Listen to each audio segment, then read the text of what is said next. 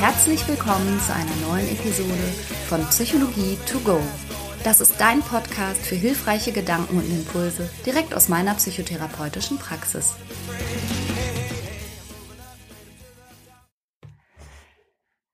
Hallo, hier ist wieder die Franka mit einem neuen Thema aus dem großen und breiten und interessanten Feld der Psychologie.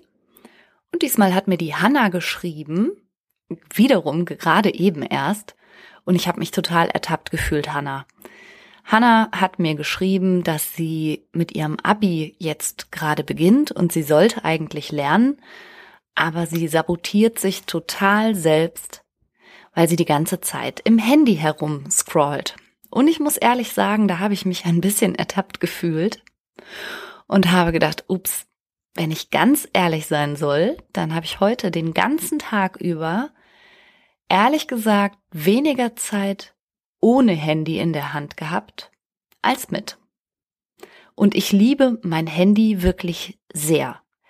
Ich habe auch ein sehr teures Handy und auch immer ein sehr neues Handy, weil ich damit einfach absolut alles mache. Zur Not nehme ich meine Podcasts damit auf, so wie beim letzten Mal. Ich höre damit auch Podcasts. Ich schaue damit Videos. Ich bin auf Social Media aktiv. Ich beantworte meine E-Mails. Ich recherchiere Zeug. Ich habe eine Milliarde Fotos und Ordner mit Things and Stuff und ich könnte ohne mein Handy überhaupt nicht auskommen. Das muss ich ganz, ganz, ganz ehrlich sagen. Und mir ist auch alles egal, solange ich mein Handy dabei habe und meine Kreditkarte, finde ich, kann ja nicht viel passieren auf der Welt. Und ich habe übrigens gemerkt, das muss ich kurz erzählen, also falls du diesen Podcast jetzt gerade zum ersten Mal hörst und mich noch gar nicht kennst, dann erzähle ich dir jetzt eine Geschichte und danach weißt du alles über mich. Und zwar bin ich ja Psychotherapeutin und auch an verschiedenen Ausbildungsinstituten als Dozentin oder Supervisorin tätig und leite Selbsterfahrungen, also alles im Rahmen der Ausbildung der Psychotherapeuten. Und jetzt war ich eingeladen als Prüferin von einem Institut in Andernach in der Eifel. Und ich dachte, ach prima, ich habe die Einladung schon vor Ewigkeiten bekommen und auch die entsprechenden Fallberichte, die ich dann mir durchlesen muss um mir ein Urteil zu erlauben über die Prüflinge und deren Arbeit, die sie gemacht haben. Und mein Mann hatte mir auch ein Hotel gebucht in Andernach, der wohnte nämlich damals in der Nähe und hat mir was Schönes rausgesucht. Und am Tag, an dem ich dann nachmittags nach der Arbeit losfahren wollte, habe ich dann gemerkt, ach, ich muss gar nicht nach Andernach. Ich muss nach Mainz. ja. So, so super aufmerksam lese ich mir nämlich das ganze Zeug durch. Ich hatte einfach völlig falsche Stadt im Kopf, ungefähr eine Stunde entfernt. Dann habe ich aber gedacht, ja egal, fahre ich halt nach Andernach, bleib dann da im Hotel und fahre von da aus dann noch eine Stunde und noch eine halbe morgens nach Mainz. Was gut war. Es hat mit der Ausgangsregelung, die ja zurzeit gerade herrscht, irgendwie gut hingehauen. Also ich hätte theoretisch gar nicht weiterfahren dürfen. Ich war Punkt 10 Uhr in Andernach im Hotel. Jetzt kommt Werbung. Unser heutiger Werbepartner ist Frank. Und da fühle ich mich natürlich direkt ein bisschen emotional hingezogen. Weil du Franker bist? So in der Art. Nein, aber tatsächlich fühle ich mich deshalb auch hingezogen, weil ich denke, boah, mit drei Söhnen hätten wir das mal gerne früher gekannt, oder? Du meinst einen so günstigen Mobilfunktarif in so einem guten Netz? Genau. Also wenn die ihre Podcasts auf doppelter Geschwindigkeit durchhören und dabei gleichzeitig durch alle Apps hopsen, da geht ja schon mal so ein bisschen Datenvolumen drauf. Auf jeden Fall. Wenn dann noch ein bisschen Streaming dazu kommt, dann ist ruckzuck der Monat zu Ende. Ja, aber auch unsere Podcast-Hörer, von denen wir wissen, dass sie unseren Podcast sehr gerne im Auto und bei längeren Fahrten hören, verbrauchen natürlich auch etwas an Datenvolumen. Und das alles ist mit Frank kein Problem mehr. Denn es gibt jetzt einen äußerst günstigen Tarif im besten D-Netz. Mit Frank gibt es keine Vertragslaufzeit und damit auch keinen Stress. Man kann das einfach über App abschließen und da verwalten. 10 Gigabyte kosten 10 Euro und für alle VielsurferInnen gibt es 20 Gigabyte für 15 Euro. Und das ist wirklich, also wirklich so ein gutes Angebot. Und nicht nur, dass ihr neben diesem super Tarif auch noch eine AllNet-Flat habt und natürlich im auch getestet besten Telekom-Netz mit 5G surfen könnt. Nein, ihr könnt das sogar auch monatlich kündigen, was ich total gerne mag, ehrlich. Diese ganzen Vertragslaufzeiten ist gar nicht so meins, ne? Ja, ich weiß. Monatliche ja. Kündbarkeit ist Freiheit. Man ist also Frank und Fry. Ja. und das Beste ist, bis zum 30.06. gibt es nochmal 4 Gigabyte on top. Es gibt dann also 14 Gigabyte für 10 Euro oder 24 für 15 Euro. Und zwar mit dem Code Psychologie 4. Also sichert euch jetzt bis zum 30.06. mit dem Code Psychologie, großgeschrieben, 4, dauerhaft 4 GB monatlich extra. Und wie das funktioniert, das seht ihr in den Show Notes oder könnt es einfach unter www.frank mit ae.de slash Psychologie nachlesen. Oh, Franka, endlich mal gutes Netz. Ich bin so froh, ehrlich. ja, und die Kinder erst. Werbung Ende. Ja. Und dann ist aber Folgendes passiert. Mein Handy-Aufladekabel, das ich natürlich im Auto habe, erstens um Nav äh, mein Navi zu haben, mein Handy ist ja auch mein Navigationsgerät, aber zweitens auch, um natürlich Podcasts zu hören. Und das war plötzlich kaputt. Und das war richtig Mist. Da habe ich mich mal wieder so gefühlt, so wie ganz früher, wenn man sich so durchfragen muss oder sich auf seine eigenen geografischen Kenntnisse verlassen muss. Und das war ohne Witz ganz, ganz furchtbar. Also ich habe dann die Prüfungen abgenommen in Mainz und musste dann ja wieder zurück ins Hotel nach Andernach. Und dann war mein Handy leer. Und ich konnte ja gar nichts mehr. Also niemanden anrufen, kein Navi, auch keinem Bescheid sagen, falls ich irgendwo verloren gehe. Und dann musste ich mich wirklich hart konzentrieren, in welche Richtung ich jetzt fahre und welche Autobahn ich jetzt mal versuche und wo überhaupt Andernach ist und habe mich dann grob mich orientierend dahin durchgewurstelt. Und das war nicht schön. Und das war einer dieser Tage, an dem ich wirklich wieder sehr gemerkt habe, wie unfassbar abhängig ich von dem Handy bin. Abgesehen davon, dass ich mich ja auch so gelangweilt habe. Weil ohne Unterhaltung im Auto ist ja auch irgendwie so blöd, ne? Naja, ja, so viel zu diesem kleinen Schwank aus meinem Leben. Das ist extrem typisch für mich. Solche Situationen habe ich. Ich möchte mal sagen.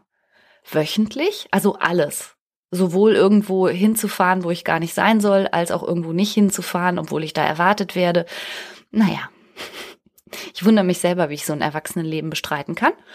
Aber mir ging es ja jetzt ums Handy. Entschuldige, dass ich so weit ausgeholt habe. Und Hanna, ich habe mich ertappt gefühlt, eben weil ich manchmal denke, so sehr wie mein Handy in meinen Alltag eingebunden ist, in einfach alles, das ist zu krass. Und deshalb habe ich mich jetzt mal für uns beide, Hanna, für dich und für mich und für jeden, der hier noch zuhört, mit diesem Thema befasst. Und die Wahrscheinlichkeit, dass auch du vielleicht gerade auch in diesen sehr speziellen Zeiten, in denen wir nun mal gerade leben, einen etwas ausufernden Handykonsum hast, ist ja nun mal hoch. Eins sollte ich vielleicht noch mal vorweg sagen, also tatsächlich eine Handysucht, wie ich jetzt ja auch den Podcast betitelt habe, gibt es gemäß den Weltgesundheitsorganisationskriterien, also der ICD-10, nicht. Aber das Verhalten mancher Menschen und der Umgang mit ihrem Handy erfüllt dann eben doch das eine oder andere Suchtkriterium, das man zum Beispiel auch bei Menschen sieht, die glücksspielabhängig sind oder so ähnlich. Also da gibt es schon Überlappungen. Das Forsa-Institut hat 2018 eine große Studie durchgeführt und über 1000 Jugendliche hinsichtlich ihres Handykonsums befragt im Auftrag der DAK. Und wie gesagt, das war 2018 und damals waren die Zahlen eigentlich schon krass. Und ich bin mir aber sehr sicher, dass innerhalb der letzten drei Jahre und insbesondere durch die aktuelle Situation da mit Sicherheit noch erheblich mehr Prozentpunkte draufgekommen sind. Also die Studie hat damals ergeben, dass würde man die Zahlen auf die deutsche Gesamtbevölkerung hochrechnen, ungefähr 100.000 Jugendliche von einem suchtartigen Handykonsum betroffen waren.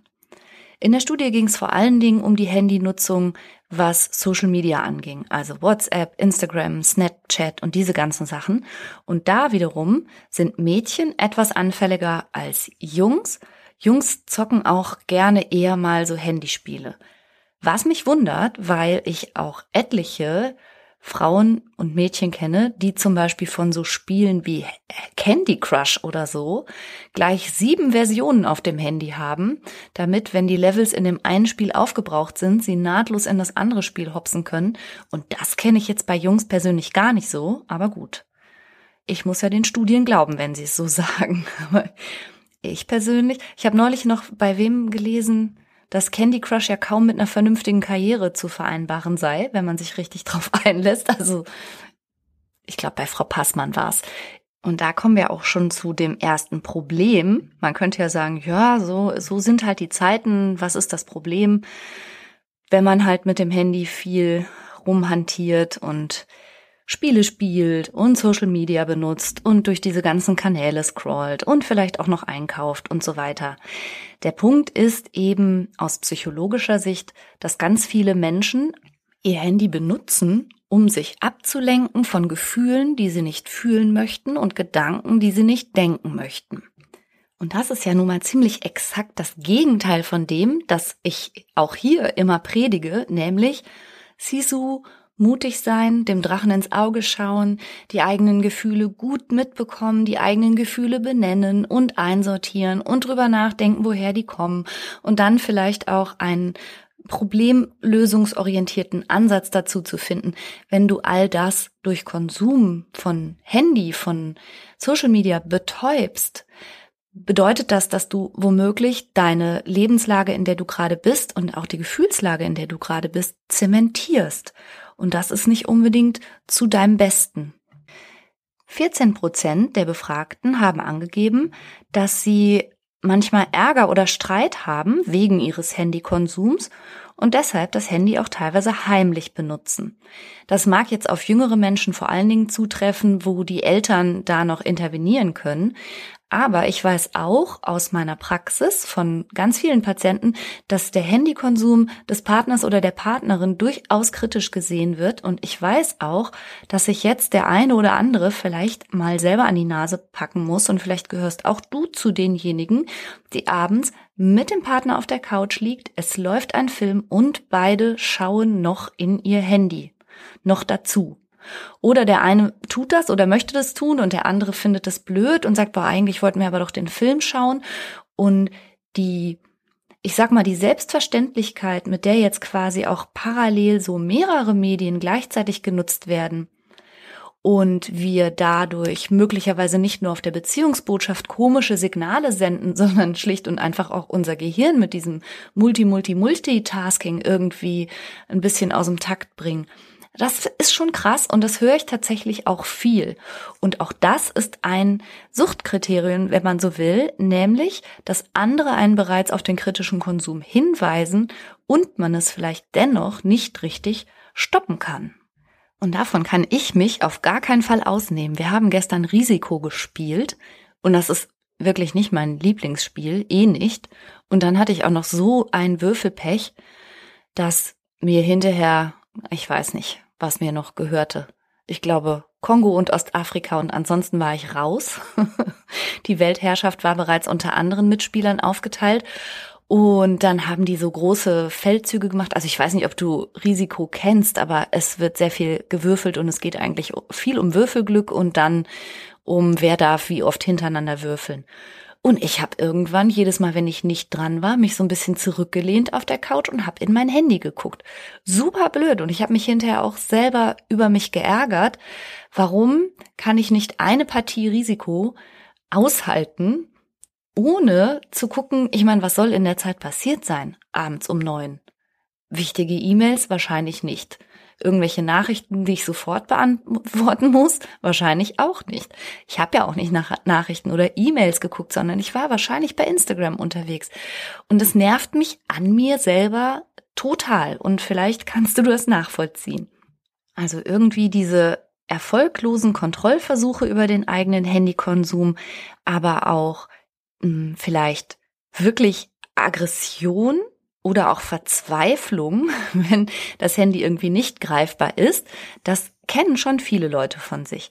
Und dann kann sich das natürlich noch steigern, das hatte ich schon gesagt, bis hin zu heimlicher Handynutzung oder andere über das wahre Ausmaß zu täuschen. Und wenn es dann so weit kommt, dass man Interessen und Hobbys und Freunde vernachlässigt, weil man eben ständig in diesen kleinen Bildschirm schaut, dann haben wir wirklich schon ein paar manifeste Suchtkriterien beisammen.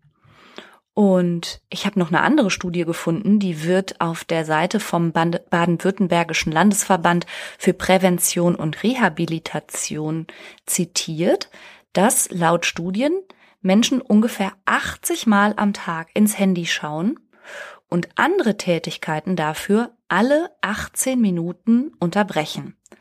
Und so wie ich gestern im Risikospiel. Und da bin ich deshalb drüber gestolpert und musste auch nochmal an Hannah denken und ihr Lernen fürs Abi, was gerade so gar nicht funktioniert. Weil ich andererseits von Studien weiß, wo es um die Konzentrationsfähigkeit von Menschen gibt und eben auch um das zunehmend kritisch gesehene Multitasking, dass nämlich Menschen, um wirklich eine gute Konzentration auf eine Aufgabe aufzubauen, und wenn sie dann unterbrochen werden, ungefähr 20 Minuten brauchen, bis sie ihr altes Konzentrationsniveau wieder erreicht haben. Und deshalb ist es in Unternehmen ja zunehmend so, dass auch feste Telefonzeiten und feste Sprechstunden und sowas eingerichtet werden, damit eben die Leute nicht andauernd unterbrochen werden, weil die Konzentration auf eine Aufgabe jedes Mal total in den Keller geht und mühsam wieder etabliert werden muss. Und das jetzt zusammengenommen mit der Studie, die sagt, du guckst ungefähr alle 18 Minuten in dein Handy und unterbrichst Tätigkeiten. Das heißt, du, du sorgst selber für die Unterbrechung und in dem Moment, in dem deine Konzentration vielleicht gerade ungefähr wieder da ist, sorgst du selbst für die nächste Unterbrechung. Also mir ist einfach diese, dieser Zusammenhang mit den Zeiten so aufgefallen. Und das ist ja mal richtig blöd, wenn man eigentlich konzentriert lernen will und sich dann selber immer wieder raushaut. Übrigens keine Sorge, ich lasse es nicht dabei bewenden, nur aufzuzählen, was alles blöd läuft, sondern ich habe ah, natürlich auch noch ein paar Tipps zusammengetragen, was man tun kann, um sich aus einer drohenden oder vielleicht bereits bestehenden Handysucht wieder rauszuarbeiten. Und was macht das Handy denn jetzt eigentlich so in Anführungsstrichen gefährlich für uns? Also das Problem scheint zu sein, dass natürlich Handykonsum und der Umgang mit dem Handy total toleriert wird und auch immer mehr toleriert wird. Also eben auch mitten im Gespräch mal aufs Handy zu gucken oder während des Essens oder während man eigentlich einen Film zusammenschaut oder während man eigentlich gerade ein Gesellschaftsspiel spielt. Also gut, ich bin hier in der Familie auch die Mutti. Ich werde hier nicht, nicht gemaßregelt die meiste Zeit, aber es sorgt noch nicht mal für Irritation und mm, das ist Teil des Problems. Also hätte ich analog dazu jetzt ständig eine Bierdose in der Hand, würden die Leute vielleicht sparsam gucken und mich auch schon viel früher mal angesprochen haben. In puncto Handy gilt das halt einfach nicht. Und gleichzeitig beinhaltet ja dieses Handy so viel mehr Funktionen inzwischen, als initial das mal gedacht war. Also ursprünglich konnte man damit telefonieren. Punkt. Heutzutage beinhaltet dieses Handy ja über die Apps, die du dir dazu äh, raufladen kannst und die ganzen Funktionen, die eh schon integriert sind, so viel mehr an, ja, eben Spielmöglichkeit, Ablenkungsmöglichkeit, aber auch Kontaktmöglichkeit. Und das ist total tückisch und da kommt etwas ins Spiel, das mir so als Begriff erst seit kurzem geläufig ist, was es so ein bisschen gefährlich macht. Das ist die sogenannte Fear of Missing Out oder als Akronym abgekürzt FOMO. Die FOMO beschreibt letztlich die Angst, etwas zu verpassen und die Sorge, dass man irgendwelche ungewöhnlichen Ereignisse oder Interaktionen oder Erfahrungen einfach nicht zeitnah mitbekommt und so auch nicht auf dem Laufenden ist und vielleicht auch nicht mitsprechen kann. Und diese Fear of Missing Out oder letztlich nicht mitreden zu können, die gibt es wahrscheinlich schon immer. Und das ist ein bisschen unserem, unserem menschlichen Naturell geschuldet. Wir sind nun mal Gemeinschafts- und Gesellschaftswesen und auf Bindung, Beziehung, Gesellschaft und Dabeisein ein Stück weit angewiesen. Und ich kann mir schon gut vorstellen, dass wenn vor 200 Jahren irgendwie für die vornehmen Fräuleins ein Ball anstand, dann gab es nicht vieles, was die daran gehindert hat, da auch auf jeden Fall hinzugehen und unter allen Umständen das nicht zu verpassen. Und vielleicht auch mit einem ähnlich verzweifelten Gefühl, wenn man es dann doch verpasst hatte und nicht mitreden konnte. Und diese Fear of Missing Out und auch das Gefühl, vielleicht ähm, manchmal so ein bisschen nervös zu sein oder sich gar nicht entscheiden zu können, wo gehe ich jetzt hin, wen treffe ich, ist das die richtige Entscheidung? Nicht, dass ich auf die Party gehe und dann ist die andere besser oder ich gehe in den Club und dann ist es woanders cooler gewesen. Das treibt schon viele Leute und auch schon lange um. Aber Social Media hat das ganze Problem natürlich nochmal massiv verschärft.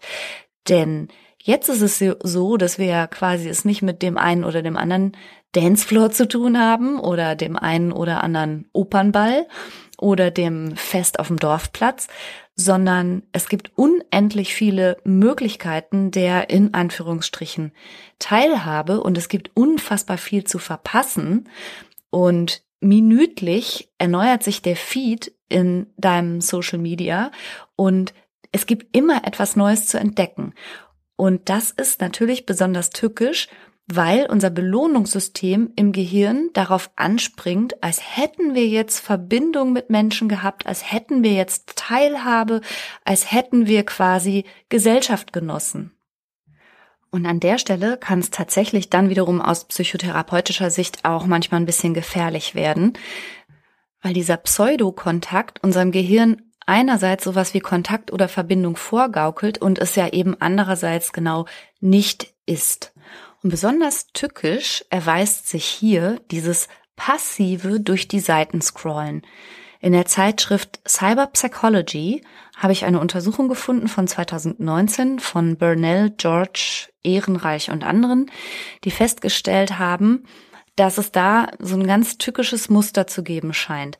Menschen mit einem ohnehin niedrig ausgeprägten Selbstbewusstsein nutzen Social Media eben nicht, um tatsächlich in Kontakt zu treten, zum Beispiel über Kommentare oder Likes oder indem sie sich in irgendwelche Diskussionen einbringen, sondern sie scrollen passiv. Sie nehmen wirklich nur wie so ein Zaungast am Leben anderer Menschen teil, an deren Erlebnissen, an deren Outfit, an deren Kochkünsten, an deren Erziehungsstil, an deren Basteltipps whatsoever, interagieren aber nicht.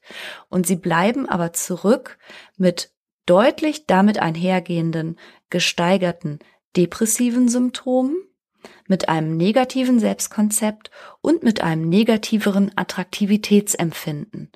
Und das ist tatsächlich wirklich so die Schattenseite der sogenannten Social Media, wenn sie wirklich in keinster Weise sozial interagierend genutzt werden, sondern nur konsumierend, dann legt sich das offensichtlich ganz, ganz negativ auf die Psyche. An der Stelle möchte ich aber auch nicht verschweigen, dass natürlich auch zu interagieren äh, in Social Media ebenfalls Schattenseiten hat. Das weiß jeder, der schon mal irgendwas gepostet oder kommentiert hat.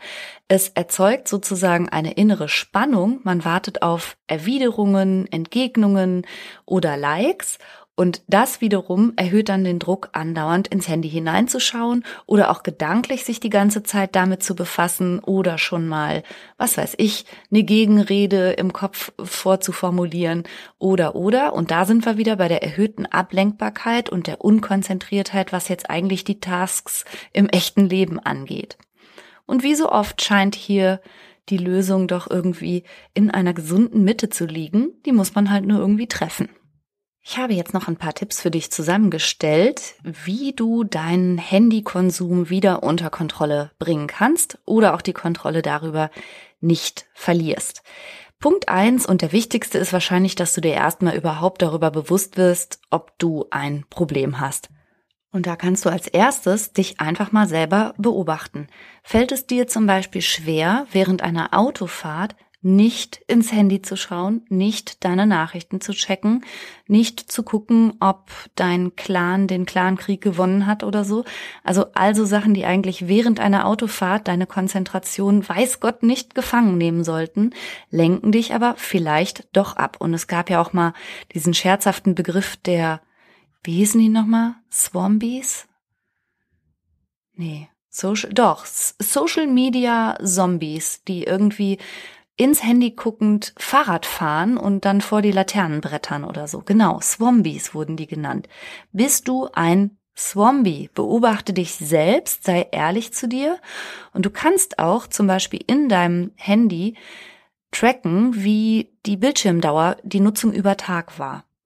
Und je nachdem, wie viel da rauskommt, wie viele Stunden am Tag du vielleicht diesen Bildschirm aktiviert hattest, das kann einen schon mal nachdenklich machen. Nächster Punkt, das ist, was ich gerade wirklich versuche. Die ganzen Dinge, die jetzt dein Handy alle in sich vereint und kann, die kannst du wieder entkoppeln. Das heißt, du kannst im Auto ein Navigationsgerät nutzen und eben nicht dein Handy. Du kannst Bücher lesen, anstatt YouTube-Videos zu gucken oder eben auch auf dem Handy zu lesen. Du kannst dir eine Armbanduhr zulegen und einen Wecker, um nicht jedes Mal, wenn du die Uhrzeit wissen möchtest, auch da reinzuschauen. Du kannst auch Radios hören, CDs hören, anstatt eben alles mit deinem Handy zu machen. Vielleicht hilft dir das, eben nicht so oft das Handy in die Hand zu nehmen. Nächster Tipp, und auch das probiere ich gerade. Dein Handy hat ja wahrscheinlich irgendwo eine Ladestation und vielleicht sollte die nicht unbedingt direkt neben deinem Bett sein oder immer greifbar, sondern, so habe ich das neulich bei Freunden gesehen, im Flur. Und dann hast du schon mal Zeiten, wo das Handy einfach in einem anderen Raum ist oder du aufstehen müsstest und hingehen müsstest. Also mach es dir auch ein bisschen schwer. Du musst dein Handy nicht die ganze Zeit in deiner Hinterntasche spazieren tragen, sondern du kannst die Ladestation vielleicht auf einer anderen Etage, in einem anderen Raum oder sonst wo haben und da darf es vielleicht auch mal liegen bleiben. Möglicherweise machst du es dir ja auch zur Routine morgens nicht als allererstes in dein Handy zu gucken, sondern erst mal in Ruhe einen Kaffee zu trinken, zu frühstücken und dann kannst du mal schauen, was der Tag so bringt und was du schon alles verpasst hast. Dann ein vielleicht harter Schritt, aber lösch alle Apps, die viel Zeit fressen.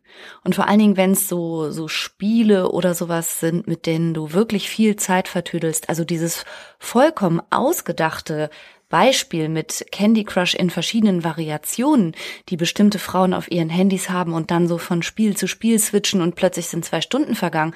Dieses vollkommen ausgedachte Beispiel stelle ich dir mal zur Verfügung und ähm, möglicherweise möchtest du auch diese Spiele einfach mal löschen. Und wenn du jetzt sagst, nur über meine Leiche, ich habe da sehr viel Arbeit und Herzblut investiert und mich zu Level 3000 vorgearbeitet und das ist etwas, was du dir nicht nehmen lassen möchtest, dann denk mal drüber nach, dir vielleicht auf dein Handy eine App zu installieren, die ähm, bestimmte andere Apps zu bestimmten Zeiten blockt. Ich glaube, so eine App heißt sogar auch App Block. Das kannst du ja mal recherchieren. Die sperrt Apps zu bestimmten Zeiten und gibt sie zu bestimmten Zeiten wieder frei. Übrigens auch ein heißer Tipp für die Mamas und Papas. Ein Viertel der Befragten in der Studie, das habe ich noch gar nicht erzählt, ein Viertel der Befragten hat angegeben, durch den Handykonsum zu wenig zu schlafen. Und dafür ist es, glaube ich, auch ein richtig guter Tipp, also sowohl für einen selbst als auch vielleicht für, wie sagt man, Schutzbefohlene, einfach zu sagen, bestimmte Apps gehen ab 22 Uhr aus. Wie du weißt, bin ich ein Riesenfan von gutem und ausreichend viel Schlaf und das könnte schon mal richtig nützlich sein. Was viele Leute tatsächlich auch nicht wissen, ist, dass sie sämtliche Töne und sonstige Benachrichtigungsfunktionen und Push-Nachrichten und alles, was da blinkt und Geräusche macht und deine Aufmerksamkeit fordert, ausschalten kann. Auch das habe ich gemacht. Also ich sehe dann Nachrichten, wenn ich zufällig reingucke und nicht in dem Moment, wo sie mich erreichen. Das äh, nehme ich mir einfach raus, weil es mich, glaube ich, wirklich mega stressen würde. Und wenn dann auch noch der Anspruch besteht, ja, ich sehe doch, dass du es gesehen hast. Ich sehe, dass da zwei blaue Häkchen sind. Warum antwortest du nicht so? Nee, nee, nee, nee, nee, Nein, das geht mit mir nicht, Gott sei Dank. Meine Reaktanz wird mich vor jeder Art von Sucht irgendwie dann doch bewahren. Aber das kannst du machen. Schalt es einfach aus. Also nicht umsonst gibt es ja inzwischen den Begriff des Digital Detox, also das heißt, wie eine Entgiftung zu machen von diesen ganzen digitalen Geräten, weil sie uns wirklich so suchtartig vergiften. Und so ein Detox kann man natürlich auch immer mal wieder einschieben. Das macht immer ganz super meine Freundin, die Sonja Jäger die geht dann so einen Monat lang komplett offline. Also komplett. Die liest dann keine E-Mails, keine Nachrichten, gar nichts. Und überraschenderweise geht die Welt nicht unter. Jetzt ist die Sonja, so wie ich auch, Unternehmerin. Die hat natürlich auch eine Assistentin, die das ein bisschen im Auge behält. Aber sie selber nimmt sich einfach mal raus. Finde ich total gut.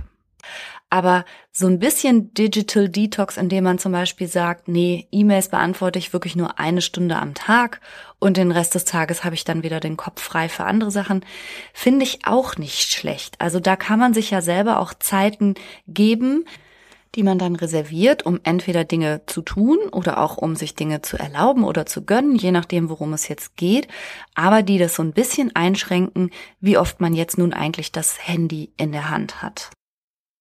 Wo ich jetzt übrigens gerade auch von der Sonja Jäger gesprochen habe, wir sind ja beide so digitale Kinder.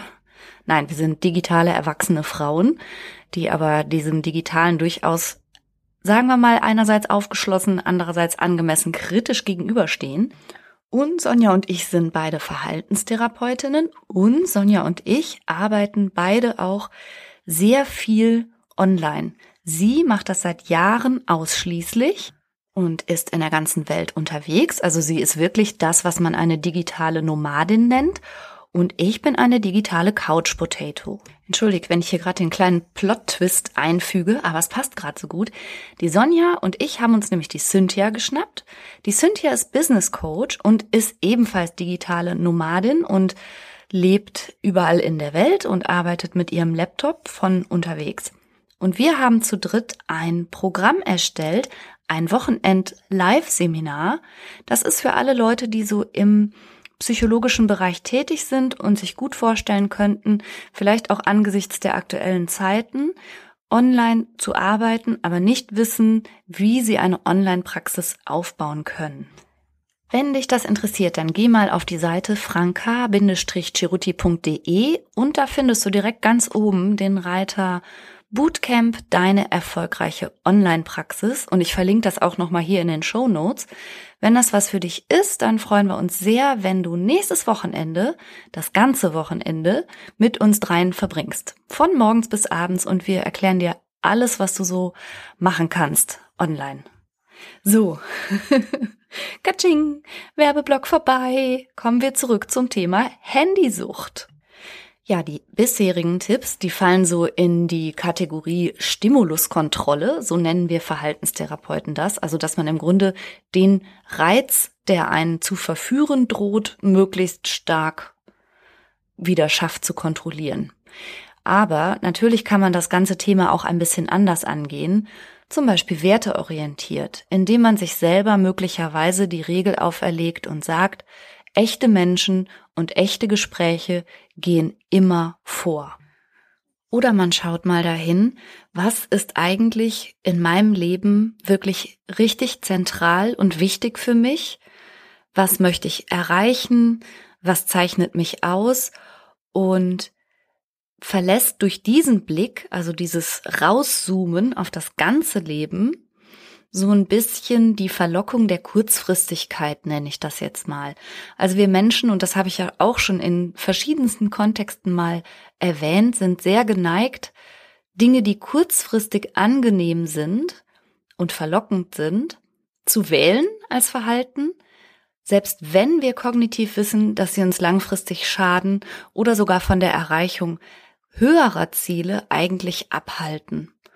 Und ja, das ist jetzt schon fast so ein bisschen philosophisch, aber letztlich ist das Handy ein riesiger Zeitfresser ohne Ergebnis. Also wenn es wirklich nur verdaddelte und wegkonsumierte Zeit ist, dann ist das sehr, sehr viel Lebenszeit, die du vielleicht anders hättest nutzen können und wirklich investieren können in die Erreichung viel größerer und viel wichtigerer Dinge.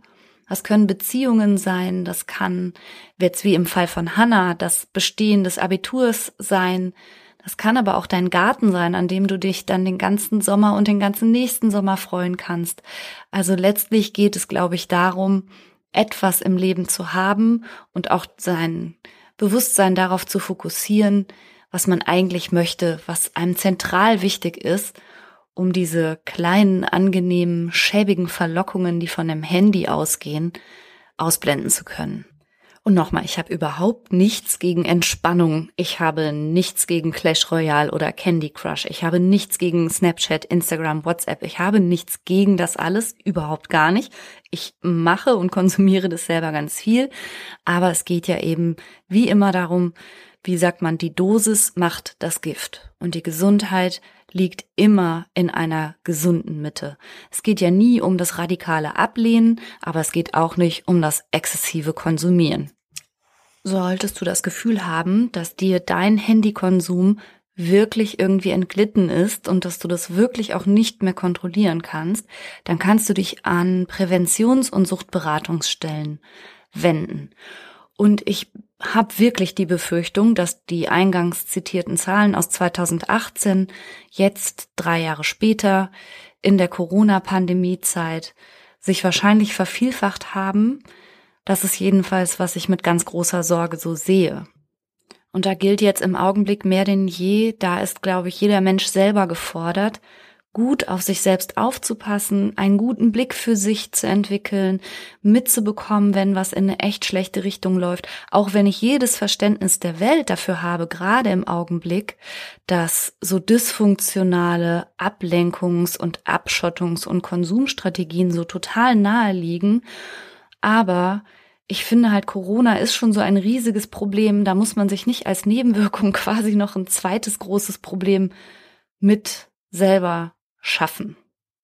Also zum Beispiel durch irgendeine Art von Suchtentwicklung. Ich, ich sehe das, ich nehme das wahr, dass das im Moment wahnsinnig, wahnsinnig um sich greift. Ich kann dich da nur ermuntern. Sei wie immer ehrlich mit dir, hab einen klaren Blick auf dich selbst und pass auf deine gesunde Mitte auf.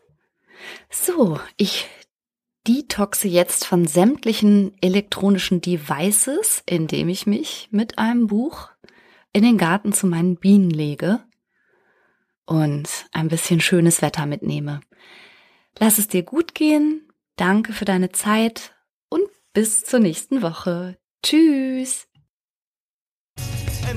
just right, all the doors are open, and things are coming together just the way I was